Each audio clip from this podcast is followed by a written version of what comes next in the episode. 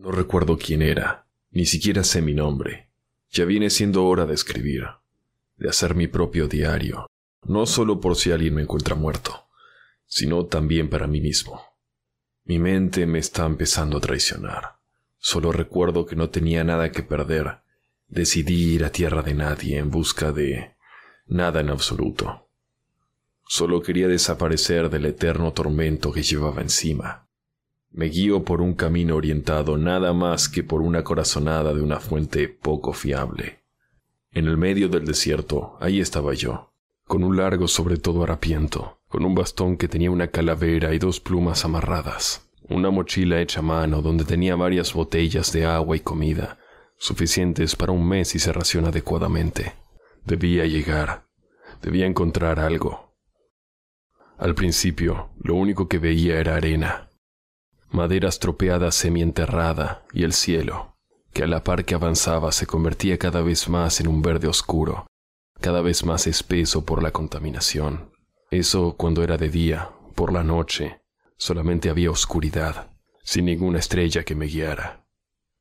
Contemplo una tormenta de arena en forma de esfera, de ahí venía el color verdoso.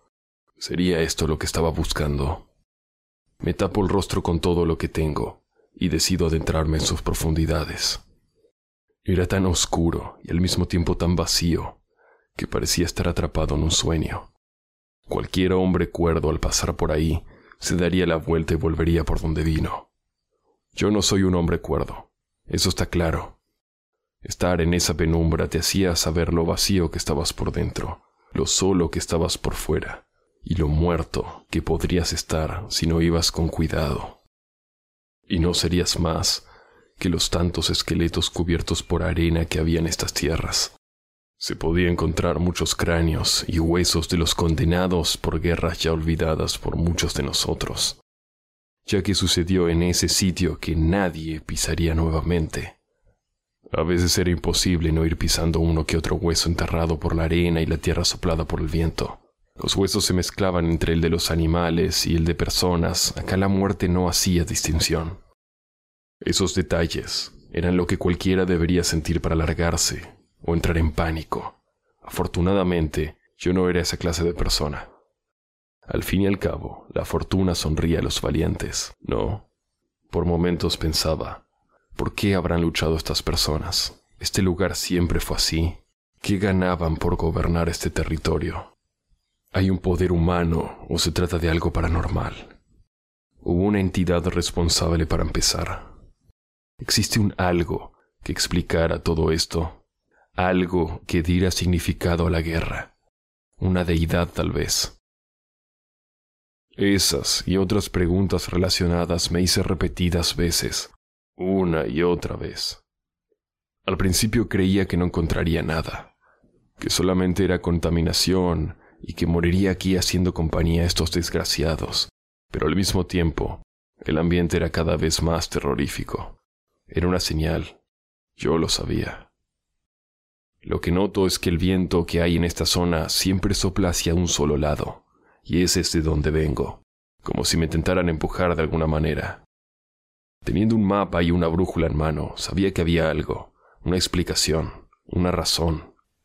No tenía nada que perder, así que lo único que quería era ganar respuestas. Caminé y caminé. Me cuidé de las tormentas de arena y tierra, Encontrarse con una cueva fría y húmeda era lo más cálido que se podía encontrar en un lugar como este.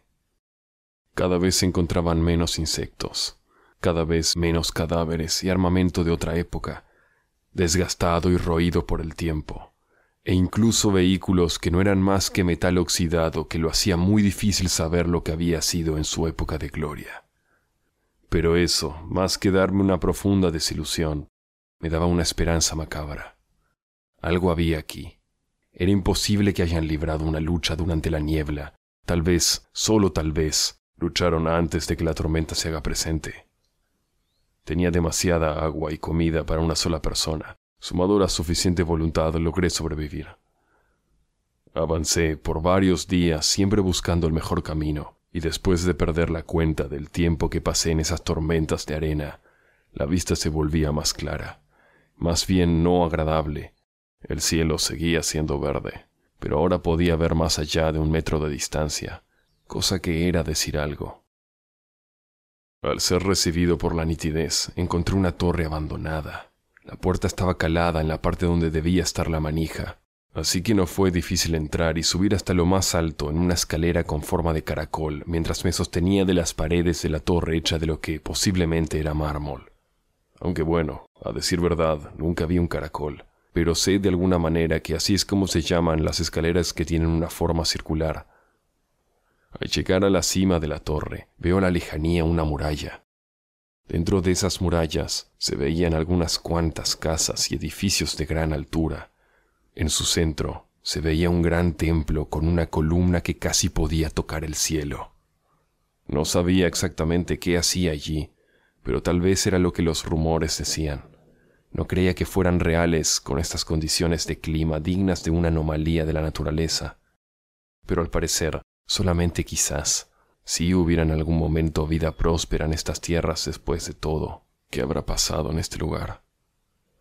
La torre en la que me encontraba ahora era posiblemente una torre de vigilancia de alguna civilización. Estaba muy bien construida para ser algo improvisado.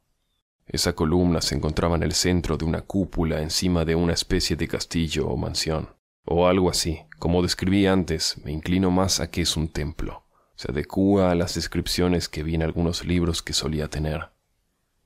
Parecía una ciudad abandonada, perdida de los ojos del resto del mundo, pero tenía que entrar para saber más.